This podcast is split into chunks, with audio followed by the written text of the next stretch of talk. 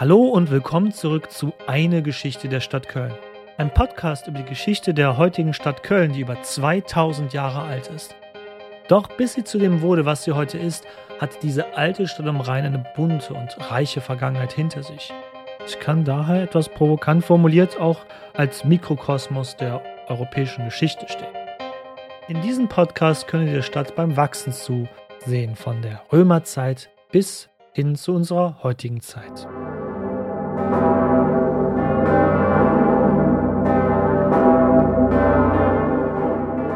Was erwartet euch in dieser Folge? Nun all jene Aspekte, die ich noch über Köln zu den Zeiten der fränkischen Merowinger-Dynastie erzählen wollte. Auch hier möchte ich einmal am Rande etwas äh, sagen. Das Wissen, was ich euch hier präsentiere, das habe ich natürlich nicht selbst von Grund auf erarbeitet. All das hier basiert auf der hervorragenden und, und generationenübergreifenden Arbeit von zahlreichen Historikerinnen und Historikern, Leuten in der Archäologie, die all ihre Ergebnisse über wirklich Jahrzehnte und vielleicht auch Hunderte von Jahren zusammengetragen haben. Das habe ich immer versucht, an entsprechender Stelle im Laufe dieses Podcasts zu würdigen.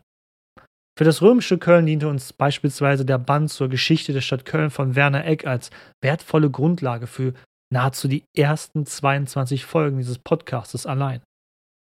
Für das fränkische Köln dient uns das Buch mit dem schlichten Titel Kolonia Stadt der Franken von Karl Dietmar und Markus Trier als erste Informationshauptquelle schlechthin, denn diese haben in mühevoller Arbeit noch so jede kleine und große der wenigen Überlieferungen und Quellen aus dieser Zeit zusammengetragen. Mit Markus Trier haben wir einen herausragenden Archäologen als Autor dieses Werkes, der inzwischen sogar der Direktor des Römisch-Germanischen Museums ist, was nur seine Expertise auf diesem Feld hervorhebt. Mir ist es wichtig, dies euch mitzuteilen und mir ist auch klar, dass ich diese Würdigung nicht zu 100% zufriedenstellend machen kann. Daher, wie in diesem Falle, nur am Anfang mal auszugsweise. Ich bin zwar ein erfolgreich studierter Historiker, bei diesem Podcast arbeite ich aber wie ein klassischer Oberstufenschüler im Geschichts-LK.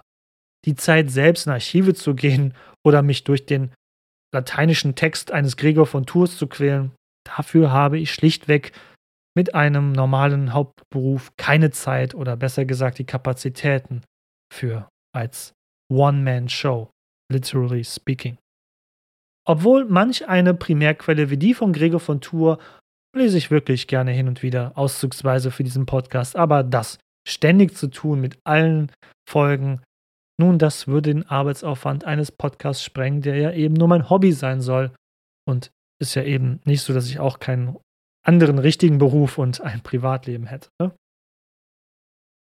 Daher, zusammengefasst, für diesen Podcast lese ich hauptsächlich Sekundärliteratur und präsentiere sie euch zusammengefasst und aufbereitet als Infotainment.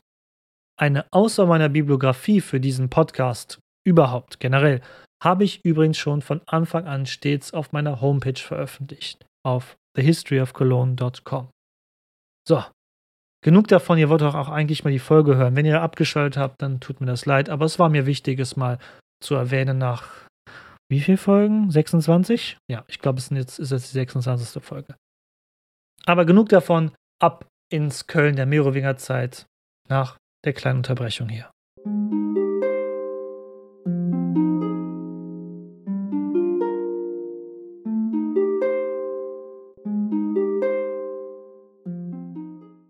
Köln blieb auch in der merowingischen Zeit, also dem 6. bis 8. Jahrhundert, bedeutsam. Wie gestaltete sich die weitere Entwicklung Kölns innerhalb des Frankenreiches? Die von Chlodwig errichtete Dynastie herrschte weiterhin über die Franken und deren eroberten Gebiete in Gallien und am Rhein. Nur gibt es hierbei einen kleinen Twist, der Gefahr läuft für unseren Podcast, vieles zu verkomplizieren. Das Frankenreich war entstanden, weil Chlodwig es zusammenerobert hatte im späten 5. und frühen 6. Jahrhundert. Es war so gesehen aber nicht das Reich der Franken, sondern sein Reich, Chlodwigs Reich und das seiner Dynastie.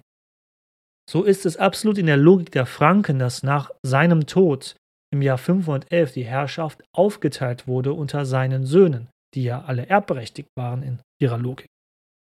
Oft wird in der Literatur von einer Teilung des Frankenreiches gesprochen bei solchen Fällen, aber das ist auch ehrlich gesagt zwar realpolitisch meist passiert, aber im fränkischen Sinne blieb das Reich immer eins und zusammengehörig. Nur eben war die Herrschaft aufgeteilt unter den jeweiligen Erben.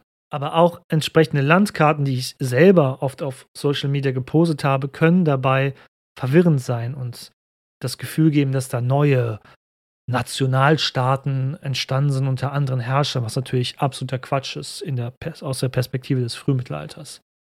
Als also Chlodwigs vier Söhne im Jahr 511 jeweils ihr Stück vom Kuchen des Reiches ihres Papas abbekamen, gründeten sie rechtlich gesehen keine eigenen Reiche. Die gleiche Idee war ja auch nur rund 100 Jahre zuvor vom Römischen Reich selbst entworfen worden, als man das Römische Reich in West und Ost unterteilt hatte. Nur mit dem Nebeneffekt, dass das Weströmische Reich dann um das Jahr 475 baden ging. Hier knüpften die Franken also an das große, aber längst vergangene Vorbild an. Und das Spiel ging somit immer weiter. Wann immer ein fränkischer Teilkönig starb, wurde sein Reich unter seinen Söhnen aufgeteilt oder noch besser, die verbliebenen Brüder zanken sich drum. Ihr könnt euch sicher vorstellen, was das für einen ständigen Kampf um die Macht gegeben haben muss. Oder einer der Söhne war mit der Aufteilung der Herrschaft nicht zufrieden und stiftete Unfrieden im Reich, um ein größeres Stück des Kuchens zu bekommen. Das ist alles passiert und es ist meistens auch nur der hohen Sterblichkeit im Frühmittelalter zu verdanken, dass das Fränkische Reich nicht am Ende in 30 Teile aufgesplittet ist, sondern eben ein König ohne Erben starb, also er hatte keine Söhne und dadurch wurde das Reich dann wieder durch einen anderen Bruder übernommen und wieder einigermaßen wiedervereint. Und manchmal passiert es sogar, dass das Fränkische Reich hier komplett wieder vereint war, wie eben später unter Karl dem Großen. Es wäre also für diesen Podcast ein sinnloses Unterfangen, nun ständig die ganzen Namen der neuen Herrscher aller fränkischen Teilreiche aufzuzählen oder gar der einzelnen Reichsgebiete selbst und wer welche Gebiete genau wann, wie, wo, was beherrschte. Allein die Nachfolge von Klotik zu erläutern, hier ist bei vier Söhnen äußerst ermüdend. Wie gesagt, es gab Phasen, da war das Reich unterteilt zwischen bis zu vier Nachfolgern. Dann gelang es, eben aufgrund der eben erwähnten hohen Sterblichkeit, mit unter einem das Frankenreich wieder unter sich, unter einem einzigen König zu vereinen. Wie es beispielsweise Kloter I., einem Sohn von Chlodwig im Jahr 558 gelang, weil eben alle davor gestorben waren. Aber nach nur drei Jahren starb auch er und dann wurde das Reich wieder erneut aufgeteilt. Ihr seht also eine wirklich ermüdende Arbeit und völlig fehl am Platze für einen Podcast über Köln. Die fränkischen Reichsteilungen können uns dann auch eigentlich egal sein, denn eins blieb ja stets unverändert. Köln blieb Teil des Frankenreiches. Obwohl ganz egal sollten sie uns nicht sein, diese Reichsteilung, denn es zeigt sich, wenn die Zentralmacht, also das fränkische Königtum, oft zersplittert oder innerlich sich im Konflikt befand, kann dies nur eins bedeuten. Regionale Eliten konnten daraus einen Vorteil ziehen, das Machtvakuum zu füllen.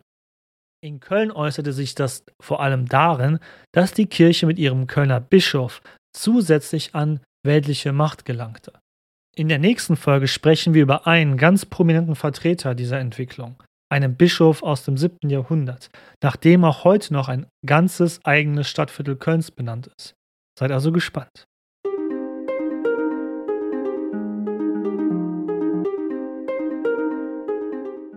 Wie gestaltete sich die Gesellschaft innerhalb des fränkischen Kölns? Nun, dass es fränkische und galloromanische Menschen gab, das liegt wohl auf der Hand.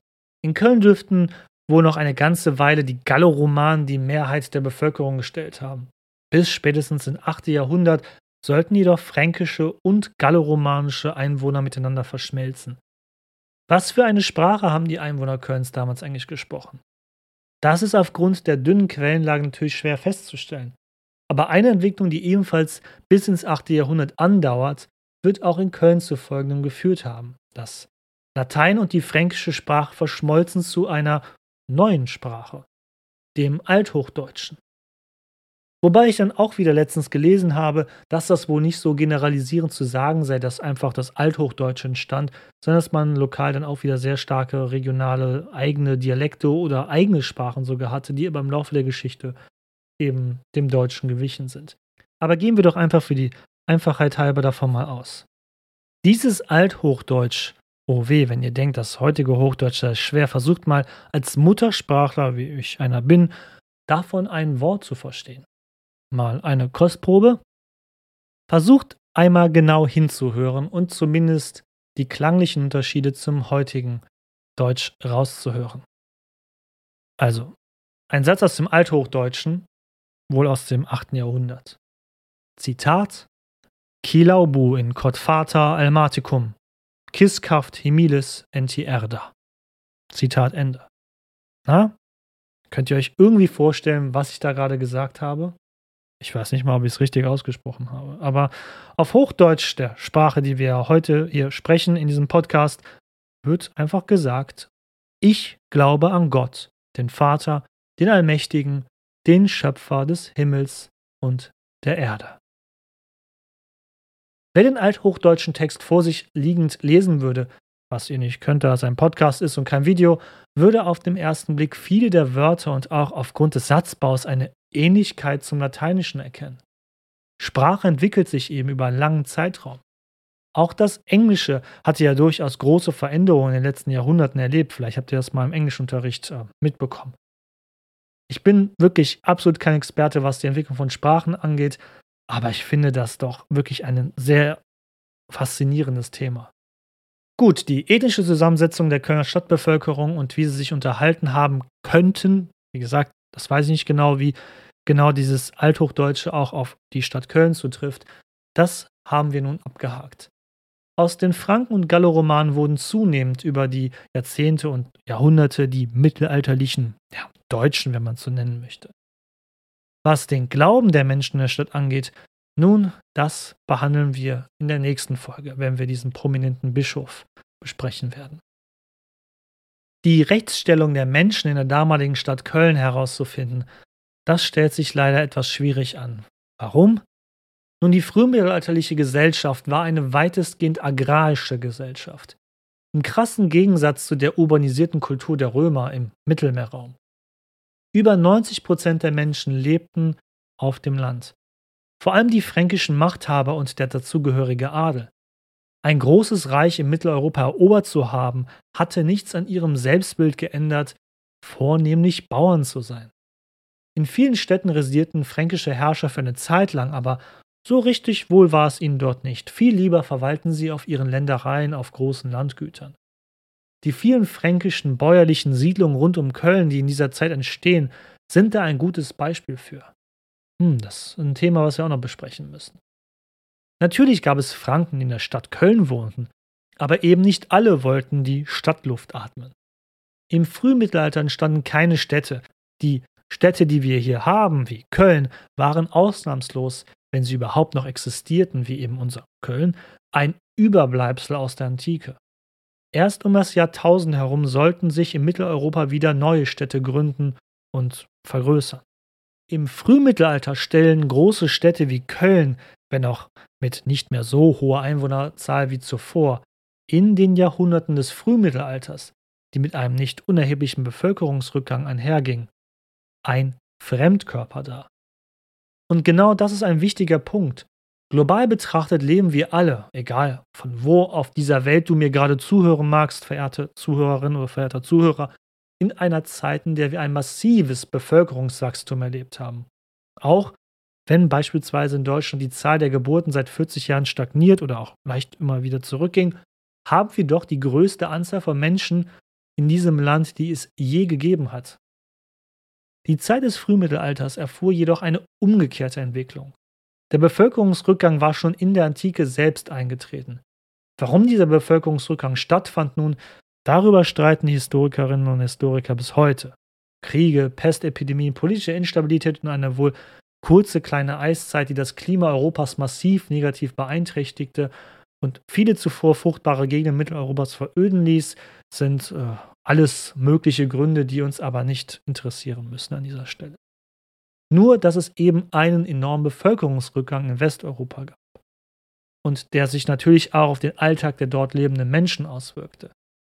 Viele Städte wie einst Trier, Mainz oder gar Rom selbst erlebten in dieser Zeit einen massiven massiven Bevölkerungsrückgang. Die Menschen, die noch lebten, zog es zurück aufs Land, zurück in eine bäuerliche Existenz, um zu überleben. Was das für die technologischen Errungenschaften aus antiker Zeit bedeutete, muss ich, glaube ich, nicht erwähnen.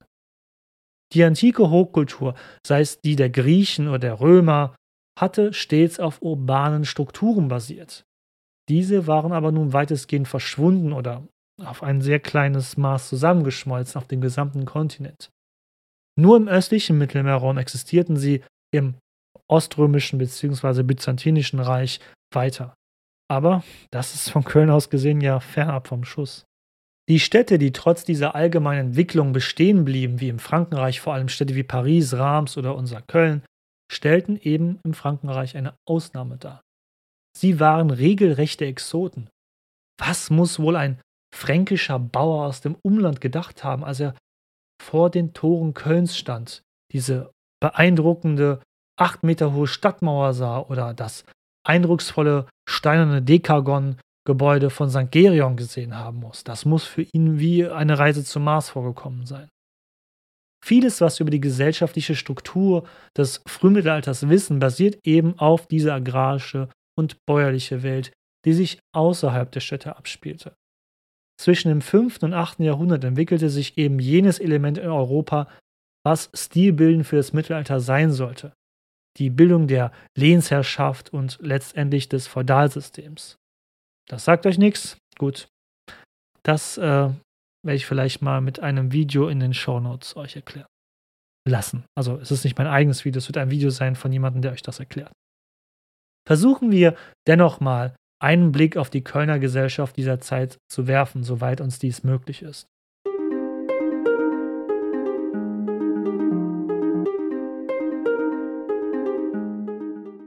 Auch in der fränkischen Gesellschaft gab es verschiedene Klassen. Grob gesehen könnte man drei nennen. Und nein, es sind nicht diese drei Stände, die uns in jedem Geschichtsunterricht über das Mittelalter erzählt werden mit Klerus, Adel und drittem Stand, Nein, das würde sich erst viel später entwickeln als jetzt in der Zeit, in der wir uns befinden. Diese ungefähren drei Klassen im Frankenreich der Merowinger waren nach dem Freiheitsgrad des jeweiligen Standes unterteilt. Es gab natürlich die Freien, Ingenui auf Lateinisch, die Halbfreien, die Laeti und die Unfreien, Servi. In den Stand wurde man hineingeboren, aber es war möglich, in die eine oder andere Klasse auf wie auch abzusteigen. Insbesondere die Ämterlaufbahn in der Kirche oder der Dienst am fränkischen Königshof oder im Militär konnte einen gesellschaftlichen Aufstieg ermöglichen. Andersherum konnte aber auch eine finanzielle Not oder die Gefangennahme im Krieg einen fränkischen Adligen gesellschaftlich absteigen lassen. So etwas wäre beispielsweise im späten Mittelalter nicht mehr passiert. Da war eine, eine gesellschaftliche Auf- oder Abbewegung nicht mehr so möglich. Das Problem ist, wir können aufgrund der dünnen Quellenlage überhaupt nicht erfassen, wie genau sich das auf die Stadt Köln ausgestaltet haben könnte. Wieder einmal kann uns nur die Archäologie bei diesem Thema in einem gewissen Grade weiterhelfen. Ich habe es bestimmt schon hunderte Male gesagt.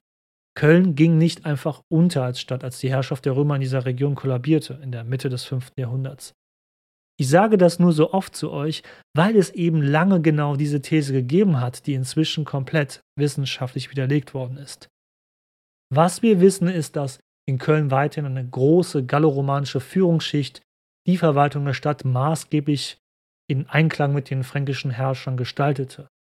Die Stadtmauer musste beispielsweise in Stand gesetzt werden, ebenso die öffentlichen Gebäude, sofern das jeweilige Wissen dazu noch vorhanden war, oder die Gebäude halt selbst. Vor allem der Umstand, dass Köln schon in römischer Zeit ein Bischofssitz der christlichen Kirche war, lässt viele Rückschlüsse zu.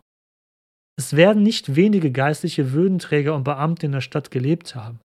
Diese mussten natürlich auch versorgt werden. Daher können wir von zahlreichen Bediensteten ausgehen.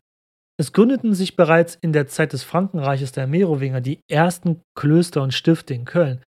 Dazu würde ich aber gerne in einer anderen Folge mal drauf zu sprechen kommen. Nur so viel sei gesagt, zu diesem Zeitpunkt war der Eintritt in ein Kloster meistens nur dem Adel gestattet.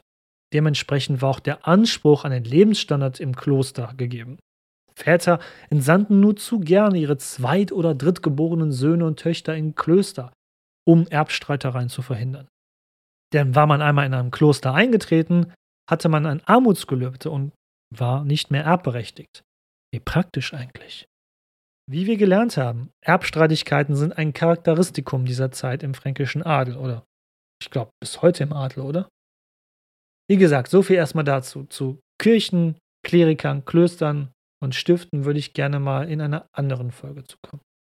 Die zahlreichen fränkischen und sonstigen germanischen Neubürger der Stadt fügten sich in die Stadtgesellschaft ein und arbeiten als Händler und Handwerker wie in der Glas- und Metallverarbeitung, wie beispielsweise auf dem Heumarktgelände, was wir vor zwei Folgen behandelt haben. Nicht wenige von ihnen waren das, was wir heute als selbstständige Berufstätige bezeichnen würden.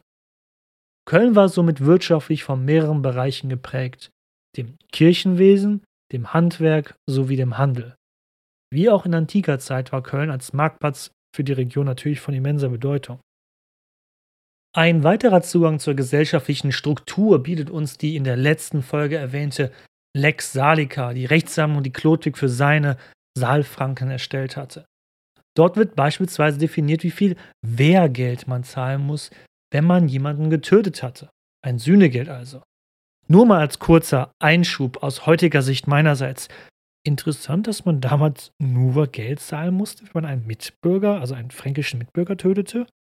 Aber ich bin jetzt auch kein Experte, was Rechtsgeschichte angeht. Wer da mehr weiß, kann mich gerne mal kontaktieren. Nicht, dass ich hier etwas Falsches erzähle. Aber laut der Lex Salica, um mal ein schönes Beispiel zu nennen, stahl man ein Ferkel, musste man drei Schillinge zahlen. Wer ein Ferkel stahl, welches bereits ohne Mutter auskam, musste nur einen Schilling zahlen. Stahl man eine Saumutter oder verletzte sie, der musste sogar sieben Schillinge auf den Tisch legen. Bei einem einjährigen Schwein waren es drei Schilling wieder. Bei einem zweijährigen aber schon 15. All diese Beträge galten jedoch nur bis zu zwei gestohlenen Schweinen.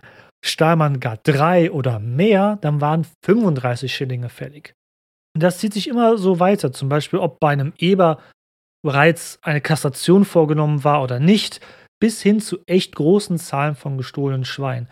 Stahl wer 25 Schweine und mehr, waren 62,5 Schillinge fällig.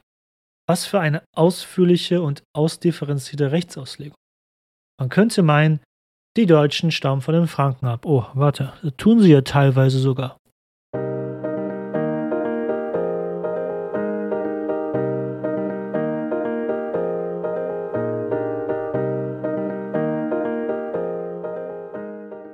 Die Landwirtschaft war auch bereits in römischer Zeit ein wesentlicher Bestandteil der Kölner Wirtschaft gewesen. Mit den Franken haben wir eine Volksgruppe, die hauptsächlich Landwirtschaft betrieb, also Zeit, dass wir einen Blick ins Umland von Köln werfen. In vergangenen Folgen hatte ich bereits erwähnt, dass viele ehemalige römische Landgüter aufgegeben wurden. Die, die blieben, wurden zusehends zu befestigten Siedlungen ausgebaut. Im Gegenzug hatten sich schon zu römischer Zeit viele fränkische Siedler auf den brachliegenden Ackerfeldern niedergelassen. Was die Wirtschaft angeht, gab es hier keinerlei technologischen Abbruch zur Antike. Die Franken hatten schon vor ihrer Machtübernahme im Rheinland und in Gallien die Anbautechnik der Römer übernommen. Wein, Getreide, Obst, auch das bauten die Franken genauso an wie einst die römischen Villae Rusticae, also die römischen Landgüter vor ihnen. Und wer heute am Mittelrhein die Weinanbauhänge sieht, der blickt auf eine Tradition, die seit 2000 Jahren ununterbrochen ausgeübt wird.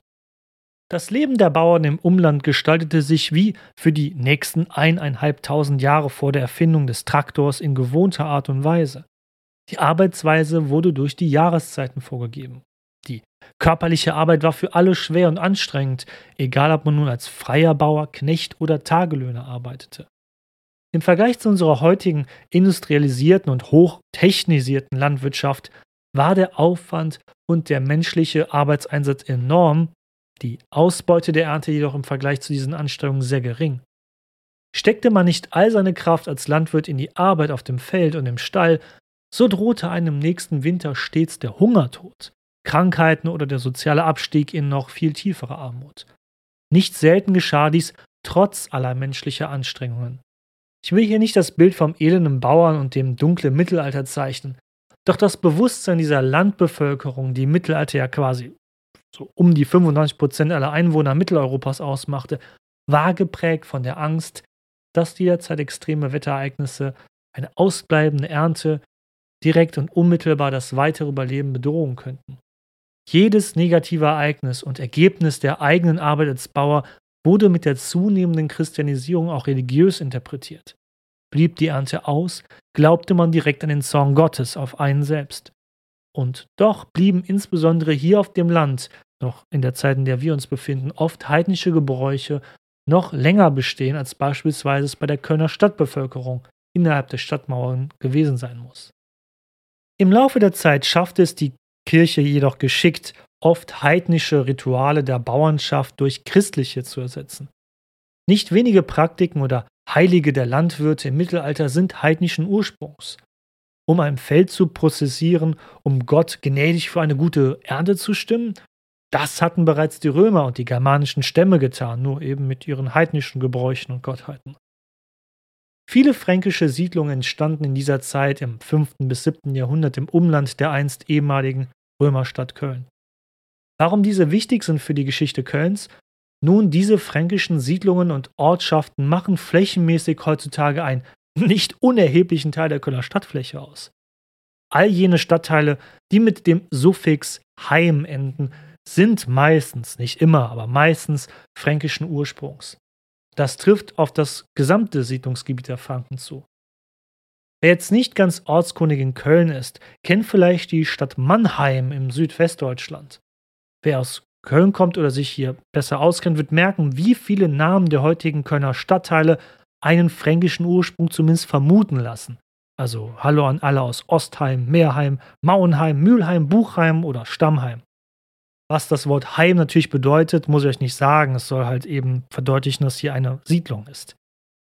Meist sind diese Orte jeweils nach dem Gründer einer dieser Siedlungen benannt. Ähnliches kennen wir auch aus dem angelsächsischen Raum mit dem Suffix Ham, wie bei Nottingham, Birmingham, auch interpretierbar als Heim der Nottings oder als Heim der Birmings oder halt Meerheim ist das Heim der Meer oder Buchheim, das Heim der Buchfamilie oder sonst wie. Wie gesagt, das, der Suffix Heim lässt eine fränkische Gründung ebenfalls vermuten oder nahelegen. Später tauchen dann Ortsnamen mit den Endungen Hausen oder Hofen auf, was natürlich auch klar ist, was das bedeuten sollte. Wieder ein Hinweis auf die vorwiegend agrarische Prägung dieser Siedlungen. Also auch Hallo an die Leute, die in Westhoven leben beispielsweise. Oder auch die Namenselemente von Kölner Stadtteilen, die mit Rad oder Rott enden, was so viel wie gerodete Fläche bedeutet. Was eben darauf hinweisen soll, dass an dieser Stelle einst Waldfläche für die Landwirtschaft gerodet wurde, um Ackerland zu schaffen. Also Hallo an die Stadtteile Rath oder Rodenkirchen. Diese Namensbeispiele sind bei weitem kein Beleg, dass all diese Kölner Stadtteile schon in fränkischer oder merowingischer Zeit als Dörfer und Siedlungen entstanden sind, denn oft finden sich die Belege, die ersten Belege für deren Existenz, erst in den Urkunden aus dem Hochmittelalter. Aber die Namensendungen oder Namenselemente geben uns auf jeden Fall Indizien dafür. Schauen wir uns doch einfach mal zwei heutige Kölner Stadtteile an, von denen wir sicher wissen, dass es sie bereits in dieser Zeit unter der Herrschaft der Merowinger im Frankenreich gegeben hat. Zum einen ist da Müngersdorf. Müngersdorf liegt tief im Westen der heutigen Stadt Köln. Dass viele der fränkischen Siedlungen an den römischen Fernstraßen angelegt wurden, also der Aachener Straße, ist natürlich kein Zufall, sondern bewusst beabsichtigt. So liegt auch Müngersdorf direkt an der westlich verlaufenden römischen Fernstraße der Stadt Köln. Wer damals wie heute dieser Straße nach Osten in die Stadt folgt, würde letztendlich direkt ohne Umwege am Heumarkt ankommen oder dann eben nach Deutz. Eben jenem Ort, an dem bereits sich viele der fränkischen Neubürger innerhalb der Stadtmauer niedergelassen hatten, sowohl auf dem Heumarkt als auch in Deutz. Bereits in römischer Zeit hatte hier im Müngersdorf ein großes römisches Landgut gestanden, was aber schon vor dem Ende der römischen Herrscher vom fränkischen Besitzern verwaltet wurde. Woher wir das wissen? Nun, ihr könnt es euch sicher wieder denken, es sind Grabsteine. Tut mir leid, Anders ist es halt nicht möglich zu erschließen. Die meisten Häuser dieser Zeit wurden aus Fachwerk, aus Holz und Lehm gebaut. Tolle Werkstoffe in der Tat, auch zum Teil nachwachsend und klimafreundlich aus heutiger Sicht. Aber eben nicht prädestiniert dafür, nach eineinhalb Jahrtausenden noch für uns als Nachwelt zu existieren. Wahrscheinlich haben hier über mehrere Jahrhunderte lang stets um die 30 Menschen gleichzeitig gelebt und hier einen landwirtschaftlichen Betrieb unterhalten. Interessant ist auch, wie die Menschen hier bestattet wurden. Anfangs klassisch noch mit Grabbeigaben ausgestattet, sah man auch hier die fortschreitende Christianisierung. Soll heißen, keine Grabbeigaben mehr und eine Ausrichtung der Toten in einer Ost-West-Achse. Denn die Toten sollten nach Jerusalem schauen, was von Köln aus grob gesehen und in sehr großer Entfernung im Osten liegt. Wir können von Glück reden, dass Grabräuber hier kaum am Werk waren in Müngersdorf. Nicht an allen frühmittelalterlichen Friedhöfen haben wir dieses Glück, sofern wir sie gefunden haben. Von den doch reichen Grabbeigaben aus der frühen Zeit kann man davon ausgehen, dass die hier ansässige Bauernschaft in Müngersdorf gut situiert war. Die gute Qualität des Bodens und die gute Anbindung an die Stadt waren auch gute Voraussetzungen dafür. Bis weit nach seiner Eingemeindung nach Köln sollte Müngersdorf noch bis ins 20. Jahrhundert von der Landwirtschaft geprägt bleiben. Heute befindet sich in Müngersdorf natürlich die berühmteste Rasenfläche Kölns. Denn hier im, ich sage Müngersdorfer Stadion, ich sage nicht in anderen Namen, spielt Kölns größte Profi-Fußballmannschaft in der ersten Liga, der erste FC Köln. Nun, zumindest zum Zeitpunkt dieser Aufnahme, beten wir dafür, dass es so bleibt. Nun werde ich zuletzt noch einen rechtsrheinischen fränkischen Siedlungsort nennen in Köln. Er liegt im heutigen Stadtbezirk Porz. Vor allem, wenn hier ein Porzer zuhören sollte, könnte er jetzt sauer auf mich werden, denn immerhin wurde die Stadt Porz ja erst im Jahr 1975 nach Köln eingemeindet. Für mich sind die Porzer so etwas wie die Bayern Kölns. Und das überhaupt nicht böse gemeint. Denn einst eine unabhängige und stolze Stadt im Süden Kölns auf der rechten Rheinseite, wurde es doch von der in der Nachkriegszeit wachsenden Metropole Köln aufgesaugt. Zu Ports werden wir sicherlich noch häufiger im Laufe dieses Podcasts kommen. Hier im Stadtbezirk Ports wurde in der Nähe der Warner Heide eine fränkische Siedlung im Jahr 1973 gefunden. Jugendliche hatten sie zufällig beim Spielen entdeckt. Durch einen nahen Kiesabbau war die Siedlungsfläche wieder zutage gekommen. Auch hier hatte sich wohl ein landwirtschaftlicher Betrieb angesiedelt, der von einer kleinen Siedlung umgeben wurde. Ähnlich wie am Heumarkt wurden auch hier vier Grubenhäuser gefunden, die als Werkstatt oder Lagerhaus dienten. Diese einstöckigen mit einem Giebeldach aus Stroh bedeckten Häuser waren fast quadratisch und maßen um die zwölf Quadratmeter. Also so groß wie, ich glaube, mein Schlafzimmer. Und nicht sehr groß. Das Schöne an diesem Fund ist, dass hier zahlreiche Alltagsgegenstände gefunden wurden. Becher, Gläser, Keramik, Tierknochen und Metallgegenstände wie Messer und Nägel. Wahrscheinlich waren die Bewohner dieses Weilers weitestgehend Viehzüchter. Allein die direkte Nähe zur Heide lässt diese Vermutung zu. Viele dieser fränkischen Alltagsgegenstände könnt ihr übrigens im römisch-germanischen Museum besichtigen, sobald es dann irgendwann fertig restauriert und wieder geöffnet ist.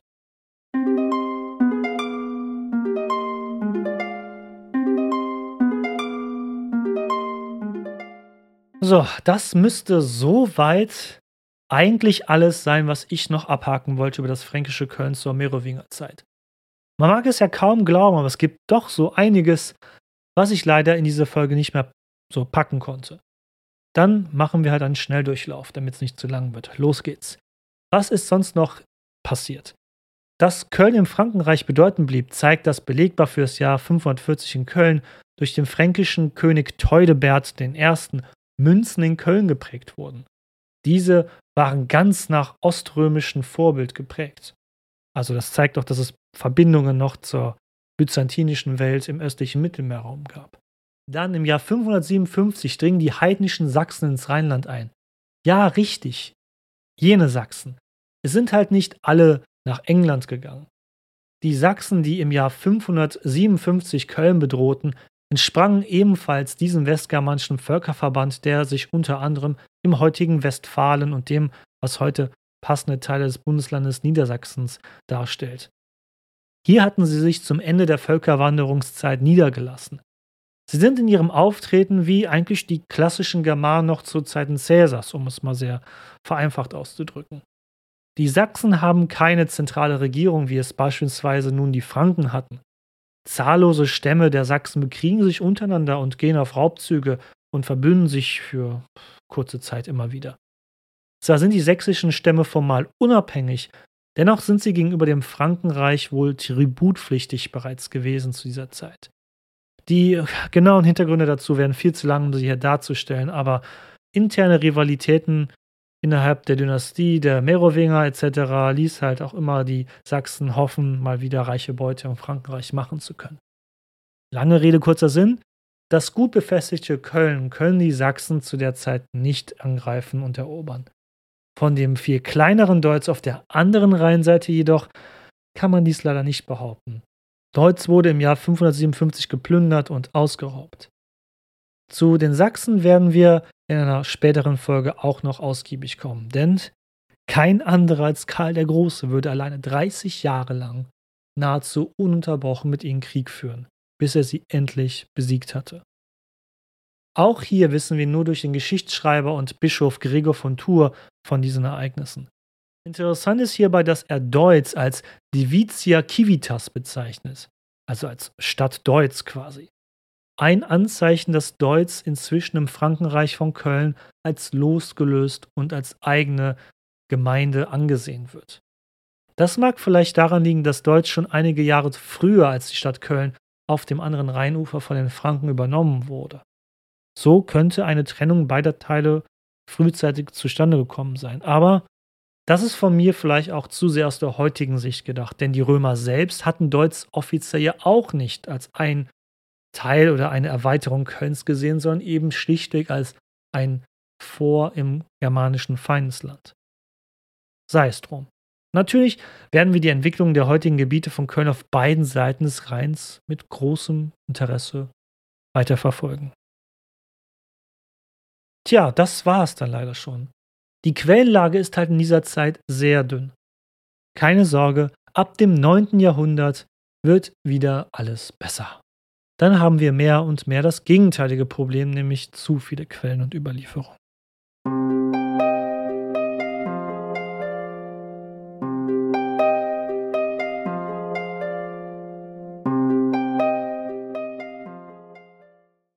So, diese Folge fand ich selbst ein wenig unstrukturiert. Es waren halt die Themen, die ich noch auf der Seele liegen hatte. Nächstes Mal gehen wir etwas strukturierter wieder an die Sache dran. Dann beschäftigen wir uns mit einem berühmten Kölner aus dem frühen 7. Jahrhundert, dem Bischof Kunibert. Exemplarisch an seiner Biografie werden wir dann erfahren, wie sich das Christentum in der Stadt durchsetzt und vor allem das Amt des Bischofs von Köln immens auch an weltlicher und politischer Macht gewinnt. Und wir schauen uns an, wie sich die ersten Kirchengebäude in Köln entwickelten. Und das wird uns auch endlich, endlich zu dieser mysteriösen und allwissenden Blutsäule in der Kirche St. Gerion führen, denn im Jahr 612 besucht der fränkische Teilkönig Teudebert II. Köln. Da St. Gerion den Franken als Königshof dient, neben dem Prätorium natürlich, wird er diesem Gebäude natürlich auch einen Besuch abstatten. Und Ach, das wird eine schöne kleine Sage, die man hierzu erzählen kann. Kommen wir also zum Unterstütze deinen Lieblingspodcast über die Geschichte Kölns teil. Abonniert und bewertet diesen Kanal, wo dies möglich ist, damit auch andere in den Genuss meiner Stimme und der Geschichte dieser Stadt kommen, wie beispielsweise auf Apple Podcasts und neuerdings auch auf Spotify. Es dauert wirklich nur zwei, drei Sekunden. Ich würde mich wirklich sehr freuen. Das hilft mir sehr viel weiter. Folgt mir auf Social Media wie Instagram, Facebook, Twitter oder TikTok. Dort bin ich als History of Cologne Podcast zu finden. Auf meiner Homepage habe ich, wenn auch meist auf Englisch, immer Bilder und Hintergrundinfos zu jeder einzelnen Folge samt interaktiver Stadtkarte, wo ihr sehen könnt, wo Orte und Gebäude zu finden sind im heutigen Stadtbild Kölns, die hier in der, die in der Show hier erwähnt werden. Und in meinem Linktree in den Show Notes findet ihr des Weiteren andere Wege, wie ihr diesen Podcast, meine Ein-Mensch-Show, mein Hobby am Abend und am Wochenende noch unterstützen könnt. Schaut mal rein, ich würde mich wirklich sehr freuen. Vielen Dank fürs Zuhören und Maret Jod.